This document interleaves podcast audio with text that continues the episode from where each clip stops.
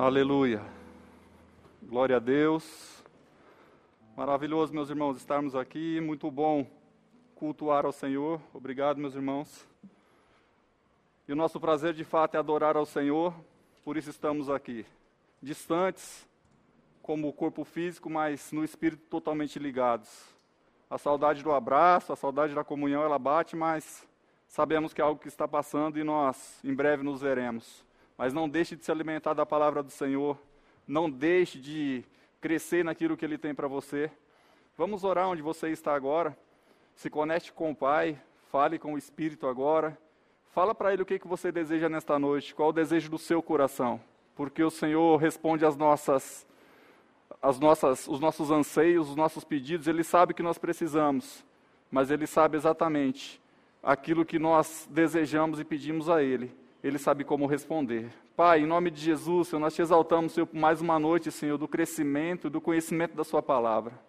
Espírito Santo, Senhor, tenha a liberdade de falar conosco. Que cada coração, Senhor, que cada um, Senhor, que está ouvindo essa mensagem, ó Pai, possa de fato estar aberto para ela. Que não seja apenas mais uma mensagem, Senhor, dentre tantas que houve, Senhor, mas que seja a mensagem, Senhor, que vai mudar a vida, que vai transformar a realidade espiritual, a realidade física, a realidade emocional nós sabemos, meu Deus, que tudo aquilo que nós fizermos, ó Pai, se for instruídos e direcionados pela Sua palavra, nós temos o sucesso como uma garantia. Nós temos o Senhor que diz que fa fa faria Sua palavra de fato acontecer, ó Pai. Nós cremos que o Senhor vela por ela e por isso nós estamos aqui, crendo, Senhor. Crendo que a Sua palavra é vida, a Sua palavra gera em nós transformação e é nessa transformação que nós queremos andar em nome de Jesus, que nós oramos agradecidos, porque nós já sabemos que quando a nossa fé é ligada, coisas acontecem espiritualmente e serão remetidas aqui na terra, ó Pai. Nós te exaltamos e te louvamos em nome de Jesus. Amém, meus irmãos. Hoje nós vamos falar sobre mudanças. É um tema bastante interessante que ele, ele é atemporal, não existe tempo para a gente mudar. E dentre tantas certezas que nós temos na vida, essa é uma delas as mudanças acontecem constantemente. Nós não podemos nos isentar das mudanças. Por mais que nós mesmo não queiramos mudar, nós sabemos que tem pessoas uh, ao nosso redor que irão mudar, circunstâncias irão mudar, e essas mudanças faz com que nós também tenhamos que mudar, temos que fazer coisas novas, e o tema da nossa mensagem hoje é: mudar é preciso, permanecer é vital. Vamos falar sobre mudanças eu quero já desde já aqui trazer para vocês uma indicação, o livro Mudanças. Ele é o caminho para o sucesso, de fato a mudança é que leva a gente para o sucesso. Por melhor que nós estejamos, nós podemos sempre melhorar. Na realidade, nós temos o, uma, um objetivo, uma meta de fazer sempre o ótimo, sempre o excelente. O cristão tem essa meta de desenvolvimento contínuo. O Senhor nos ensinou assim, Jesus nos ensinou assim. Ele pegou algumas pedras brutas, vamos dizer assim, e essas pedras brutas foram lapidadas, lapidadas, lapidadas, ao ponto de estarem prontas para fazer a obra do ministério. E ainda assim, no decorrer dessa obra, eles foram se desenvolvendo. Alguns deles chegaram no ápice da sua carreira e chegou no final até dizendo: Eu completei tudo aquilo que eu tinha que completar. Por que, que eles fizeram isso? Porque as mudanças ocorreram no decorrer do processo. A nossa vida depende de mudança. E algo que a gente talvez possa se enganar é que enquanto nós aceitamos o Senhor, o primeiro passo é declarar Jesus como nosso Senhor e Salvador, já está tudo bem, já está tudo certo, não precisamos fazer mais nada. No entanto, o aceitar o Senhor é o início do processo. Reconhecer que nós somos pecadores, reconhecer que nós, de fato, estávamos caminhando para o inferno, reconhecer que a nossa vida estava fora do centro da vontade do Senhor, antes de aceitá-lo, é o primeiro passo é falar assim, Senhor, só o Senhor pode fazer isso. E a partir de agora eu deixo de ser um pecador e me torno filho, me torno agora o herdeiro, me torno aquele que vai viver na aliança que o Senhor tem. Mas esse é só o primeiro passo. E a Bíblia é bem clara em dizer que a nossa salvação precisa ser desenvolvida. E o desenvolvimento da nossa salvação passa por mudanças. Não tem como se desenvolver ficando da mesma forma. A Bíblia fala em Filipenses, no capítulo 2, no verso 12, diz assim: Assim, pois, amados meus, como sempre obedecestes, não só na minha presença, porém muito mais agora na minha ausência, desenvolvei a vossa salvação com temor e tremor. Aqui é Paulo falando com a igreja de Filipos. Ele não estava presente, mas ele tinha passado por ali e tinha instruído. Ele tinha dado as orientações, assim como Jesus passou e deixou suas orientações para nós que somos a igreja. E ele fala assim: olha, vocês agora precisam desenvolver a salvação que vocês têm. O primeiro passo é reconhecer. Agora nós temos um processo, uma caminhada, uma jornada, nós temos uma vida pela frente que precisa ser desenvolvida, porque passa por mudanças. Eu desenvolver aqui, ele tem como um dos conceitos é realizar alguma coisa, executar, conquistar, tornar alguém próprio para algo. Então, uma vez que nós aceitamos ao Senhor, nós nos tornamos próprio para a salvação. E essa salvação vai sendo desenvolvida à medida que nós vamos caminhando. A salvação, como eu disse, é um processo. Nós sabemos que não são as obras, não é aquilo que a gente faz que determina se somos salvos ou não. Mas aquilo que a gente faz demonstra que nós somos salvos. É, é diferente. Então, demonstrar a minha salvação é por aquilo que eu faço, baseado no quê? No que a palavra de Deus me ensina. Então, desenvolver a salvação é uma, uma das atribuições que nós temos. E nós temos aqui o início, Romanos 10, 9, nós conhecemos bastante esse texto, se você não conhece, ele fala: se você confessar o Senhor com a sua boca, crendo no seu coração, então você será salvo. Então, o confessar ao Senhor, declarar que Ele passa agora a ser o seu Senhor, o seu Salvador, é o primeiro passo para a salvação. Nós vamos formando as bases aqui para a gente chegar lá na frente e entender o que, que o Senhor espera de nós depois deste processo. Só que a salvação não para por aí. O resultado, 2 Coríntios 5,17, fala assim: se alguém está em Cristo, nova criatura é. E as coisas velhas já passaram, eis que tudo se fez novo. E aqui nós temos que parar para pensar. Se alguém está em Cristo, o primeiro passo é Cristo. Então você tem agora dentro de você uma nova criatura. O seu espírito agora ele passa a ser recriado, você passa a ser agora alguém novo, alguém que o céu começa a reconhecer, o inferno começa a reconhecer, a terra também vai ter que começar a reconhecer pelo seu processo de mudança. Então, se você está em Cristo, você já é uma nova criatura. E essa nova criatura tem que ter novas atitudes. Não adianta dizer que você reconheceu o Senhor como seu Senhor e Salvador, porém as suas atitudes permanecem a mesma, ou até mesmo regressando, retrocedendo com base naquilo que a palavra de Deus diz. As nossas atitudes é que demonstram se nós de fato aceitamos esse Senhor de coração. Se você crê e confessar com a boca, mas crendo no seu coração, então você pode dizer sim, eu sou filho de Deus. Porque é a nossa essência que muda, não é a nossa aparência que muda. Embora a palavra diga que nós somos, temos rostos aformoseados, vamos dizer assim, quando nós aceitamos ao Senhor, porque a alegria do Senhor, o Espírito do Senhor nos faz pessoas novas e renovadas, mas é espiritualmente que as coisas acontecem. Então você se tornou uma pessoa nova assim que você aceitou ao Senhor, você declarou Ele como Senhor da sua vida. E essa pessoa nova, ela precisa aprender algumas coisas. O novo aqui, o conceito fala, é recentemente feito, é fresco, é recente, é não usado, é não surrado, é de um novo tipo, é sem precedente, é novo, mas ele fala que também é desconhecido. E por que, que as mudanças são necessárias? Porque muitas vezes as pessoas chegam até o Evangelho, a maioria das vezes é assim, e elas não sabem de fato onde estão entrando. Elas entendem e são convencidas pelo Espírito que sim, eu preciso de uma salvação, eu preciso de uma nova vida, a vida que eu estou vivendo, por melhor que seja, ela não garante para mim a minha eternidade ao lado do Pai. Porém, ela tem que começar a aprender. Tanto é que a Bíblia metaforicamente diz que é como se fosse uma criança, como alguém recém-nascido. Alguém que acabou de nascer, um bebê, ele não sabe andar sozinho, ele não sabe se alimentar sozinho, ele precisa de cuidados especiais, ele precisa de alguém que vai levar no colo, até o ponto dele começar a caminhar, alguém pegar na sua mão e começar a se desenvolver, porque é desconhecido. E se você aceitou o Senhor como seu Senhor e Salvador, e parou por aí, não teve um acompanhamento, não teve pessoas que te deu todo o suporte necessário, você não mudou, porque você não aprendeu, e a gente só não muda porque a gente não aprende. E a gente às vezes não aprende por dois fatos. O primeiro fato é porque nós não queremos, porque nós não buscamos, porque existe um comodismo da nossa parte que pode estar ali diante de nós e a gente está contente do jeito que está. Opa, aceitei ao Senhor, vou continuar vivendo a mesma vida. E o outro é, porque de repente ninguém te deu suporte, alguém apenas te apresentou o Senhor como Jesus Salvador, o, o que ele queria levar você para novos lugares, vamos dizer assim, espiritualmente falando, aqui na terra também falando, porém, no entanto, deixou você. E você não sabe como caminhar. É como pegar uma criança e soltar ela no meio de uma floresta. Ela não vai conseguir sobreviver. Logo, logo, alguém vai vir e vai, de alguma forma, tirá-la dali, até tirando a sua própria vida. Então nós precisamos aprender que as mudanças começam por um processo. As novas criaturas precisam de conhecer quem são agora em Cristo. E o conhecer passa por fé, por santidade, por transformação. Continuando aqui, a base que nós estamos fazendo, Hebreus 12, 14, diz assim: Esforce-se para viver em paz com todos e para serem santos, porque sem santidade ninguém verá o Senhor.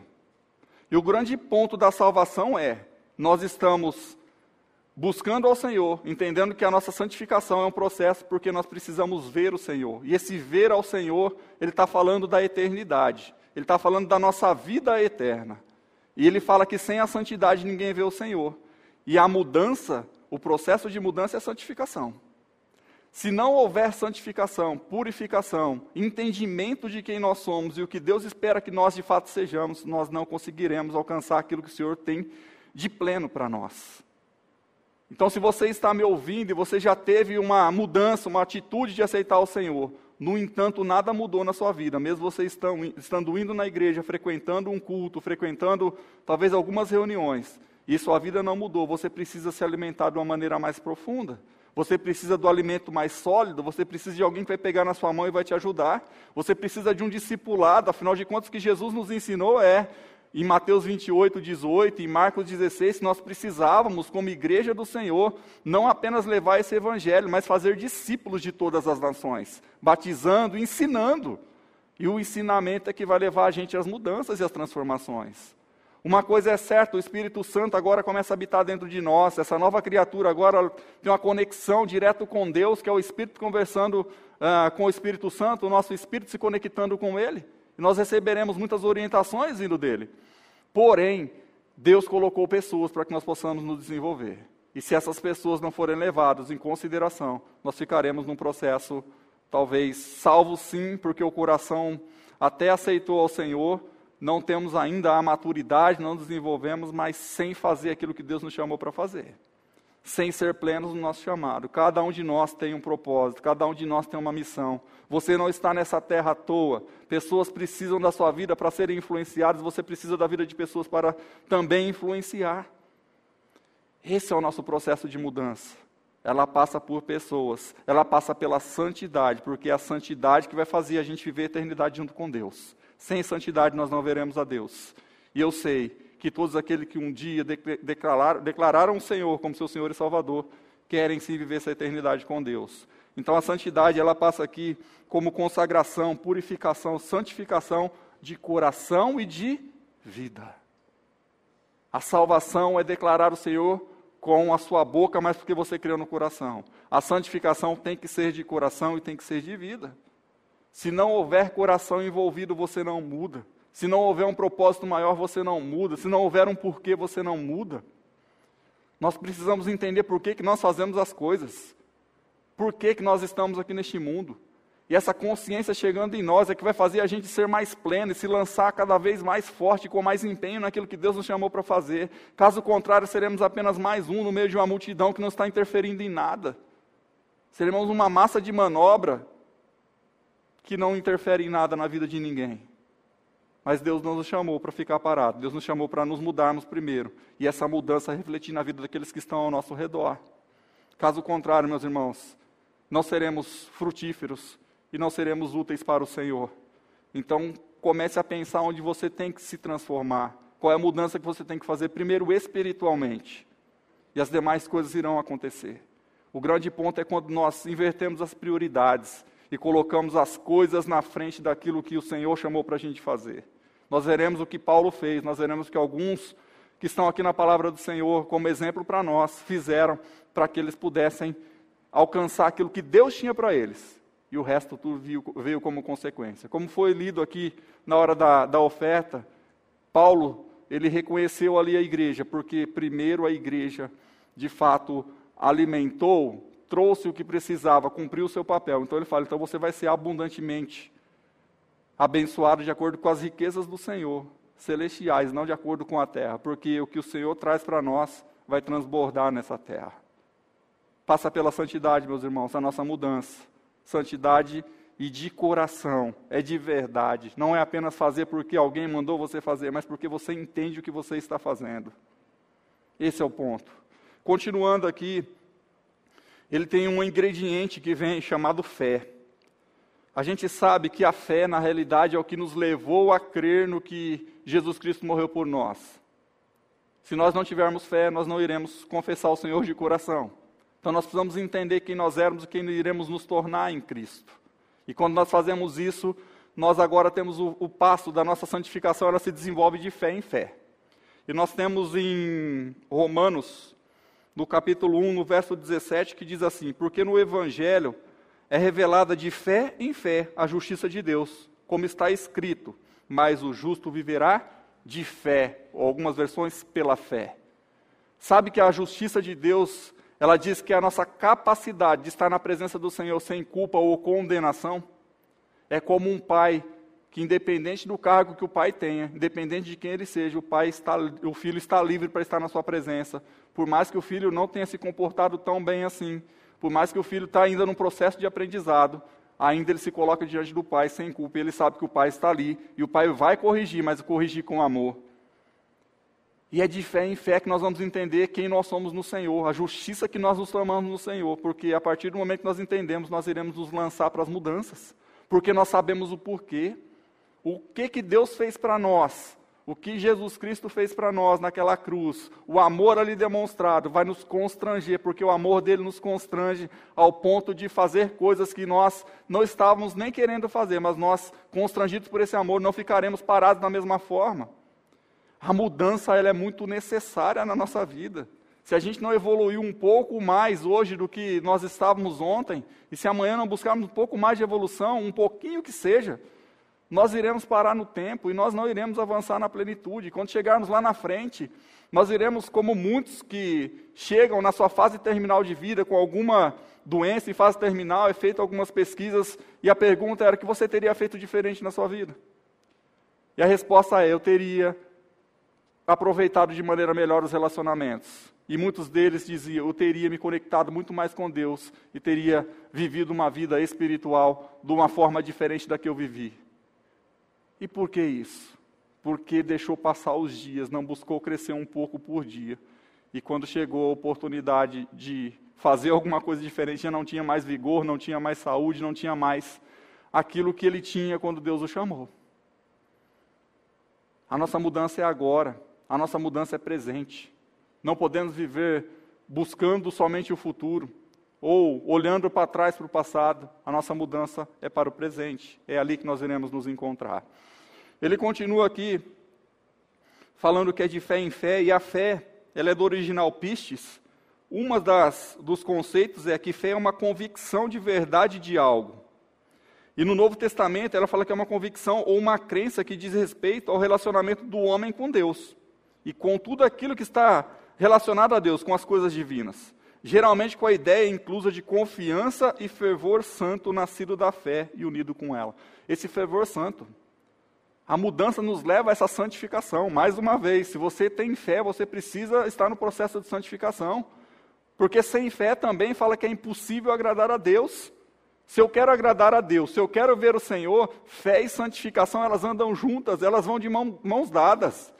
Senão eu não consigo mudar e melhorar. Porque se eu não creio em algo, eu não faço algo. E como eu vou crer em algo se eu não ouvir? Romanos 10, 17 fala que a fé vem pelo ouvir e ouvir a palavra do Senhor. Você pode estar até falando, estou cansado de ouvir esse versículo. Está bem, pode estar cansado de ouvir, mas que tanto você tem ouvido da palavra do Senhor, que tanto você tem mudado. Porque ouvir da palavra do Senhor nós podemos ouvir todos os dias, mas o Senhor não espera que a gente fique simplesmente ouvindo, ouvindo, ouvindo. O que Ele quer é que a gente pratique isso para nós e para os outros. E se nada está acontecendo diferente na nossa vida e na vida de quem está ao nosso redor, significa que eu não estou mudando. Significa que eu não estou tão interessado assim. Significa que eu posso estar com o cérebro gordo de conhecimento, espiritualmente inchado, mas não estou praticando e não estou levando isso para ninguém. Isso não gera mudança. A Bíblia fala que o conhecimento por si só, ele mata. É necessário o Espírito para vivificar o nosso conhecimento. É necessário fazermos coisas direcionadas pelo Espírito. Porque todos os filhos de Deus são guiados pelo Espírito Santo de Deus. E ser guiado pelo Espírito Santo de Deus é praticar aquilo que Ele nos dá de comando. E os comandos que Ele, dão, que ele nos dá é sempre para mudança. E nunca uma mudança para retroceder, mas sempre para avançar e para sermos melhores. Porque nós estamos subindo degrau a degrau até alcançarmos a plenitude. Aqui nós vamos ver na vida de Paulo o que ele fez, uma decisão que ele tomou em relação às mudanças. Está em Filipenses no capítulo 3, os versos 13 a 14.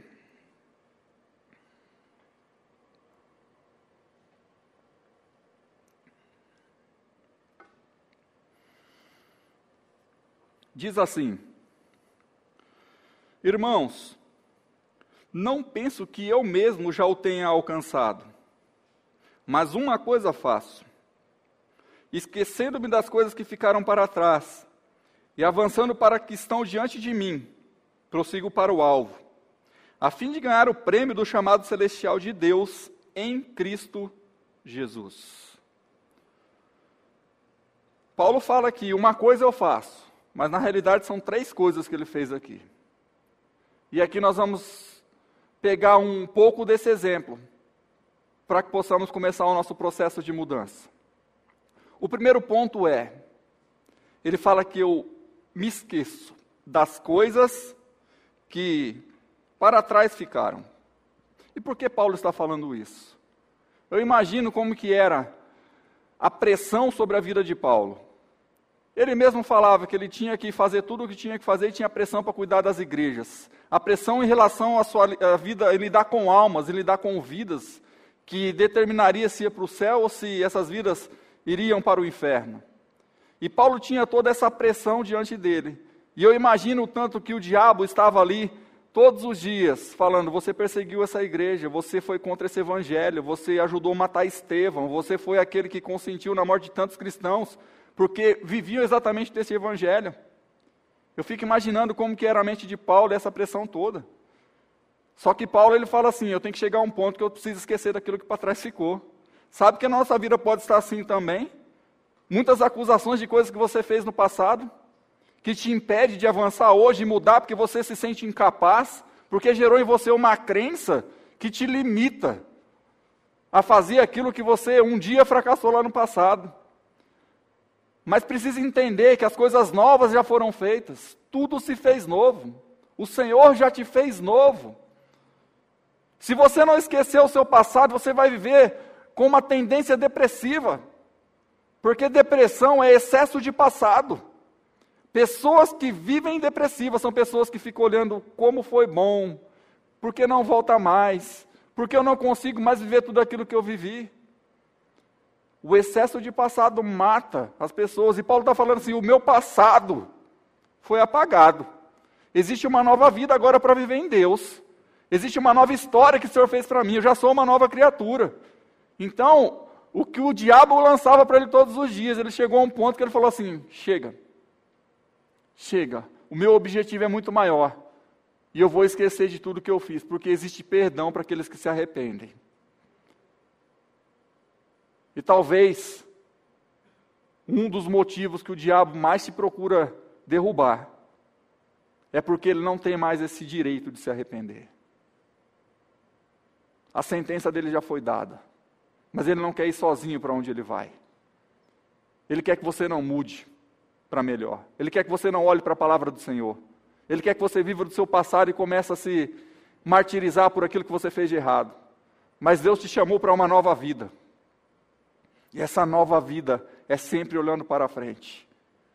A única coisa que nós vamos buscar lá no passado é trazer à memória aquilo que nos dá esperança. A palavra nos chama a isso. Mas o resto simplesmente nós vamos olhar para falar assim: olha o que Deus fez comigo, porque o meu presente é que importa. Quem eu era e quem eu sou. Não são as nossas limitações naturais que devem impedir as nossas mudanças. Esqueça o que falaram de você. Você não é um incapaz.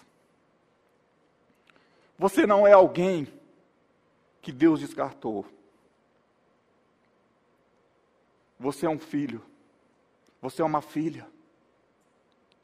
E se Paulo precisou chegar nessa decisão de esquecer o que para trás ficou, porque ele via que tinha coisas para fazer, ele queria buscar algo maior e ainda não estava, de alguma forma, sentindo que estava nesse caminho, ele decidiu esquecer.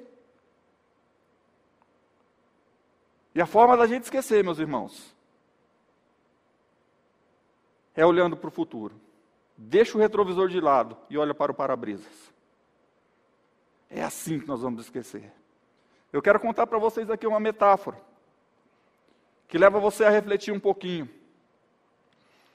A metáfora conta a respeito de um sábio junto com seu aprendiz. Nas suas andanças, eles se deparam com uma casinha bem pequenininha, no local árido, não tinha árvore, não tinha animais, e uma casinha bem lá no fundo. Eles passando, eles decidem parar naquela casa e para pedir um pouco de água que eles estavam com sede. E quando eles chegam lá, eles veem um casal com três filhos pequenos. E bem ao lado existia ali uma vaquinha, sofrida, magria. E ele conversa com o dono da casa e fala: Mas de quem que é essa vaquinha? Fala: Essa é a nossa vaquinha, esse é o nosso único sustento. É através dela que nós tiramos o nosso leite, fazemos queijos. E quando sobra alguma coisa, nós vamos até a cidade para negociar, para vender queijo, para trocar com algum tipo de alimento. E é só isso que nós temos. Então o sábio continua, agradece pela água que tomou, vê aquela situação e começa a caminhar junto com seu aprendiz. E quando ele está dobrando a esquina, que aquelas pessoas entraram para dentro desse casebre, ele vai lá e fala para o seu discípulo: pega a vaca, traga ela e joga no precipício. Ele não entendeu nada. Como assim? se é o único sustento que eles têm. Você não ouviu? Mas ele sabendo que se tratava de um sábio, que ele estava ali para aprender, ainda que contrariado, ele vai lá, pega a vaca e solta ela num barranco. E eles continuam a caminhada. E ele ficou com aquilo na cabeça durante anos. E alguns anos após, aquele discípulo volta naquele mesmo local. E quando ele chega por lá, ele se depara com um local cheio de árvores, cheio de plantação, cheio de animais. Existia ali uma piscina, uma área para festa, para lazer. Aquela casinha se transformou numa grande mansão. E agora, ele chega naquele mesmo lugar e ele vai adentrando. E ele se depara com três adolescentes fortes, robustos. E ele começa a conversar. Eu estive aqui há alguns anos. E havia aqui uma família, um casal e três filhos. Vocês sabem o que aconteceu com eles? E eles falaram: somos nós. Falou, mas o que foi que aconteceu? Porque quando eu vim aqui só existia uma vaquinha. Não tinha o um mínimo de condições. E a resposta foi: daquelas pessoas, nós tínhamos uma vaquinha, de onde tirávamos nosso sustento. Era tudo o que possuíamos. Mas um dia ela caiu no precipício e morreu. Para sobreviver, tivemos que fazer outras coisas, desenvolver habilidades que nem sabíamos que tínhamos. E foi assim, buscando novas soluções, que hoje estamos muito melhor do que antes. Olha que história interessante de mudança. Eles não se pegaram ao seu passado. Eles não ficaram presos na única vaquinha que tinha e naquilo que era o seu único recurso, naturalmente falando. Mas quando algo surgiu para eles, uma necessidade surgiu, eles simplesmente decidiram fazer coisas novas. Eles esqueceram do seu passado, da sua limitação, e agora falou: eu preciso fazer coisas novas. E eu não estou falando aqui de bens materiais. Eu estou falando de uma vida nova no Senhor. Que tem como consequência, sim, o natural, as coisas materiais. Tem sim. Mas tem muita gente morto espiritualmente, com a sua vaquinha sagrada, que não quer se desfazer dela. simplesmente porque acha que é a única, a única coisa que tem para manter ela viva. Mas Deus disse que Ele nos daria abundantemente mais. Esqueça aquilo que foi de ruim e avance para aquilo que o Senhor tem para você. Continuando aqui, o segundo ponto, fala que Paulo disse assim: Eu vou avançar para as coisas que estão adiante de mim. E esse avançar, no original, diz esticar-se, é se lançar de uma maneira que iria exigir dele muito esforço, muita dedicação. Então a primeira coisa, eu esqueço que para trás ficou. E agora eu começo a avançar, eu começo a me lançar em coisas que eu não fazia. Eu começo a me projetar para o novo. Eu começo a adquirir novos conhecimentos em Deus. Eu começo a me conectar com pessoas que estão à frente de mim. Eu começo a trilhar um caminho de sucesso em Deus. Eu começo a entender quem eu sou. Não sou mais aquele bebê que precisa de todo mundo me carregar, me colocar no colo ou levar a algum lugar pela mão. Porque agora eu estou me tornando maduro no Senhor eu me estico, eu me lanço. Eu começo a me encontrar dentro do chamado que Deus tem para mim. É o que Paulo falou. Eu já estou trabalhando. Paulo estava trabalhando quando ele escreve isso aqui. Ele não estava inativo nem começando a sua carreira. Mas ele decidiu que ele tinha que se lançar mais, porque o que ele procurava era muito maior. Então, para excelentes resultados, é necessário algum esforço a mais. Demanda trabalho. O sucesso demanda trabalho. Mas não é um trabalho de qualquer jeito, feito de qualquer forma, loucura, mas é um trabalho direcionado pelo Pai. É o Espírito Santo dentro de nós nos conduzindo. A sua mudança passa por você fazer coisas que você nunca fez. Transformar os seus hábitos ruins em hábitos bons.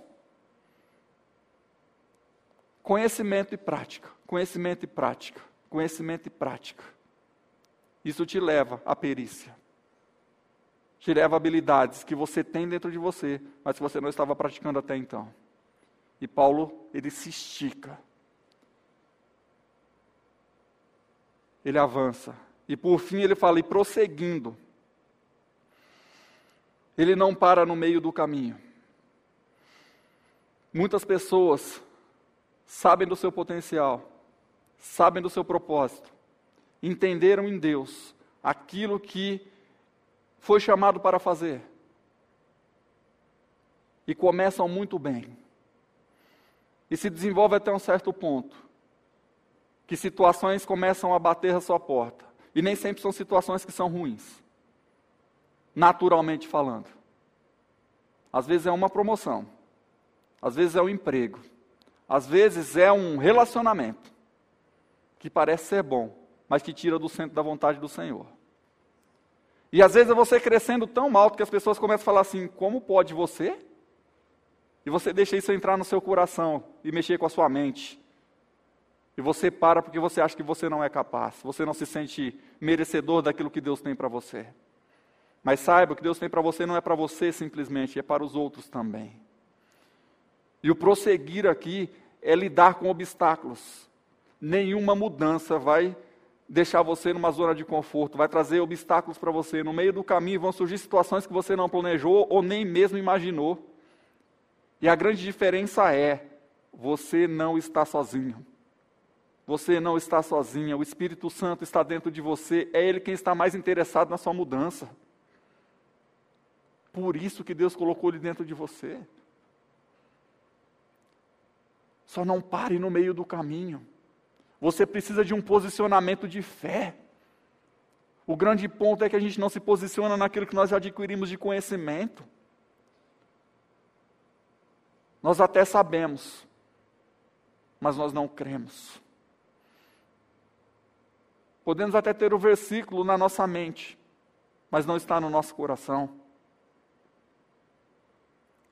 E o primeiro vento que bate, nós paramos no meio do caminho e todos os planos a nosso respeito ficam paralisados, até o ponto de eu decidir continuar prosseguindo de onde eu parei. ou ficar parado por ali mesmo. E muitas coisas ficarão no meio do caminho. E quando chegarmos lá no final, poderemos até falar: Eu sabia, Senhor, mas eu não fiz. Porque eu não decidi mudar. Eu preferi ficar onde eu estava. Foi melhor para mim. Mas não foi. Não importa como a gente começa.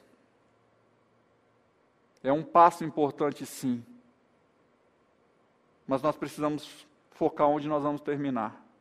O que Paulo está colocando aqui é: eu busco algo muito maior. É um prêmio. Mas não é um prêmio natural, é um prêmio celestial. Você pode até buscar coisas naturais, você pode até obtê-las. Mas aquilo que a traça e a ferrugem é de corroer. Agora, coisas espirituais, elas permanecem para a eternidade. As suas mudanças espirituais, elas são plenas. Elas nunca irão acabar. Mas aquilo que você faz naturalmente, você pode até adquirir. É como você entrar em um trabalho novo.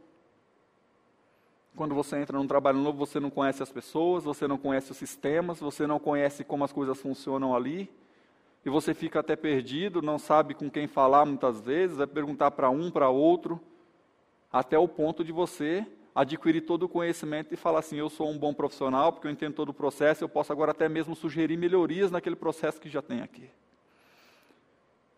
Mas existe o interesse de uma promoção, até mesmo da sua permanência naquele local, porque no final do mês talvez você vai ter o seu salário. Mas é muito pouco se comparado às suas mudanças que vão direcionar você para a eternidade.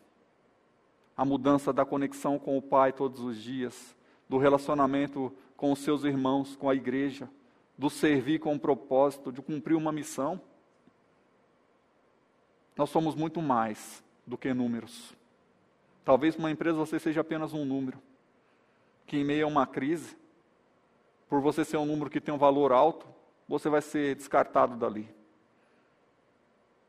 mas os céus jamais vão te rejeitar.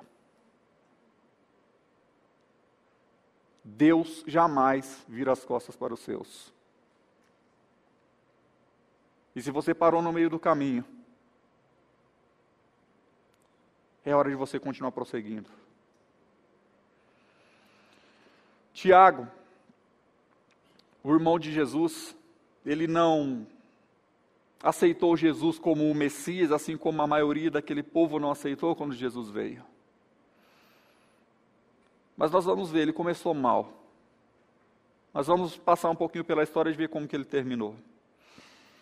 Bem rapidinho aqui alguns versículos, Mateus 13, 55, diz assim, Não é este o filho do carpinteiro? O nome de sua mãe não é Maria? E não são seus irmãos Tiago, José, Simão e Judas?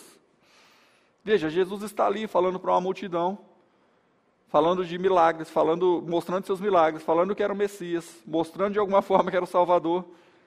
E aqueles que estão ali falam assim: Mas esse aí não é o Messias, o, o irmão do, do Tiago, filho de Maria?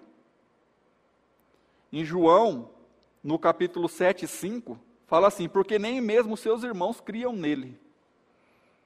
Tiago não cria, seus irmãos não criam, Maria, sim. A sua mãe foi com ele até o fim. A sua mãe sabia porque ela recebeu do próprio Espírito Santo, do próprio Deus, aquilo que. Quem seria Jesus? Que ele era o Messias, o Salvador. Mas os seus irmãos mesmo não estavam ali acreditando, vendo os, vendo os sinais como os outros viam. E Tiago não cria em Jesus. Só que quando Jesus morreu, ressuscitou, esteve aqui na terra durante 40 dias, depois de aparecer para alguns dos seus, fala em 1 Coríntios capítulo 15, no verso 7, fala, depois foi visto por Tiago, e depois por todos os, os apóstolos. Então Jesus fez questão de aparecer por Tiago, um dos seus irmãos que não cria nele.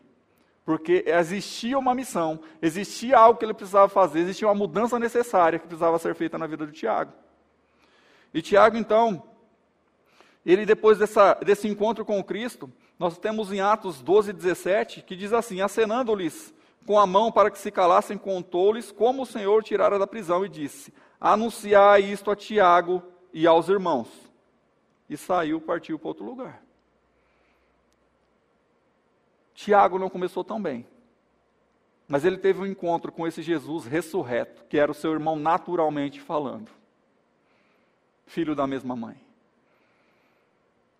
E Tiago agora não pôde resistir àquilo que ele viu e àquilo que ele ouviu, assim como Pedro falou, como João falou. E nós vemos em Gálatas, no capítulo 1, no verso 19, fala assim: E não via nenhum outro dos apóstolos, senão a Tiago, irmão do Senhor. E Gálatas 2,9, olha como ele é conhecido aqui. E havia sido dada, opa, e conhecendo Tiago, Cefas e João, que eram considerados como as colunas, a graça que me havia sido dada deram-nos as destras, em comunhão comigo e com Barnabé, para que nós fôssemos aos gentios e eles a circuncisão.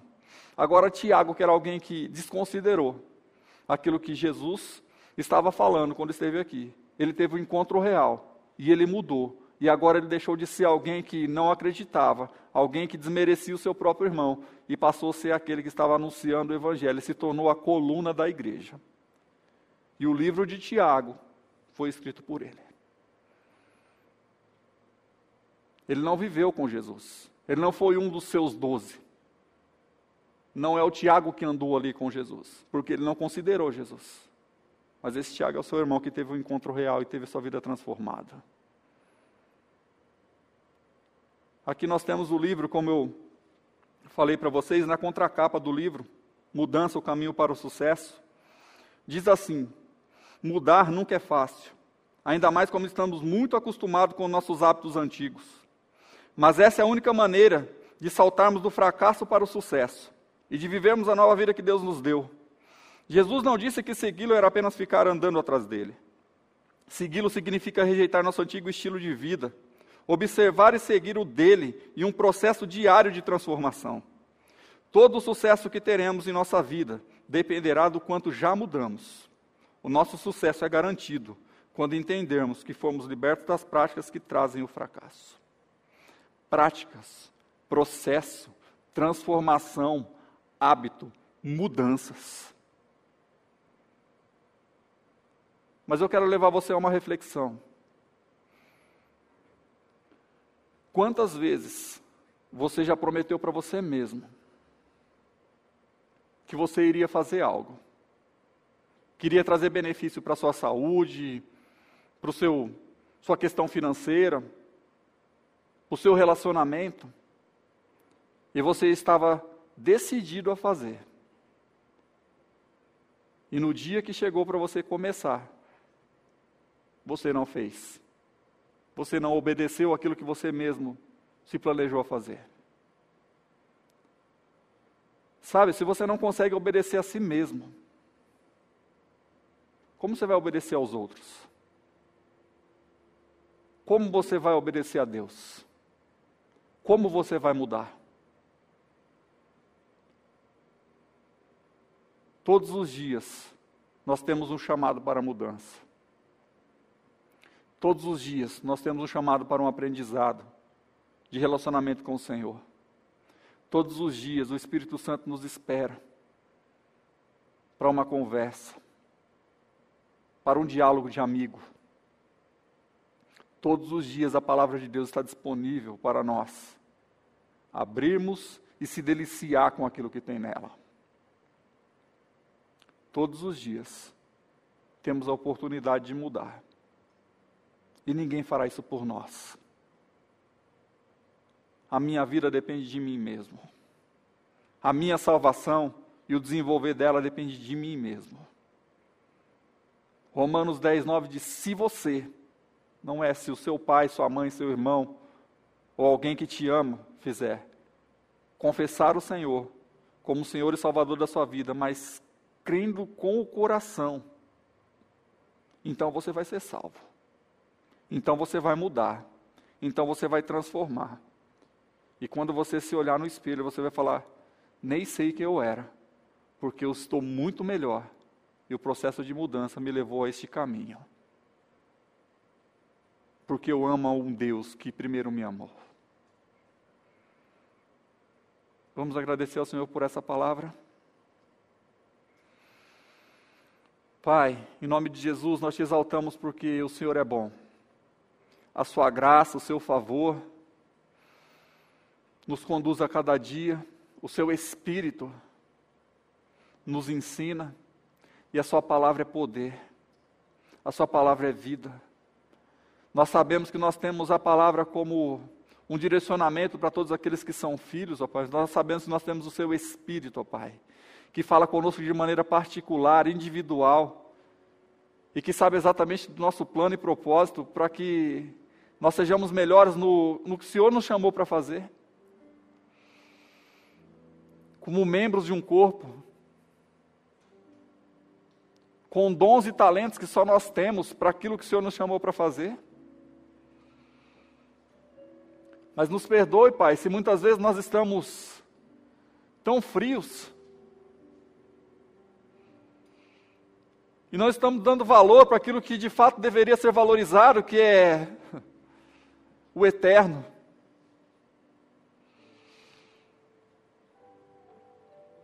Nos perdoa, Pai, se muitas vezes nós colocamos tanta energia naquilo que é terreno, que é passageiro, e deixamos de fazer aquilo que é eterno. Pai, que a mudança comece, Senhor, no meu relacionamento contigo porque eu sei que essa é a melhor base. Quando eu me relacionar contigo, Senhor, eu sei que os próximos passos serão apresentados para mim de uma maneira clara. Também sei que terei que abrir mão de algumas coisas que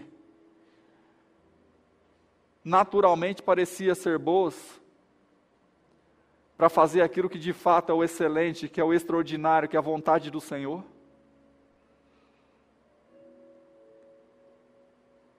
Eu consagro a Ti, Senhor, como igreja do Senhor, como filho do Senhor, como amado do Senhor, os meus sonhos e os meus propósitos.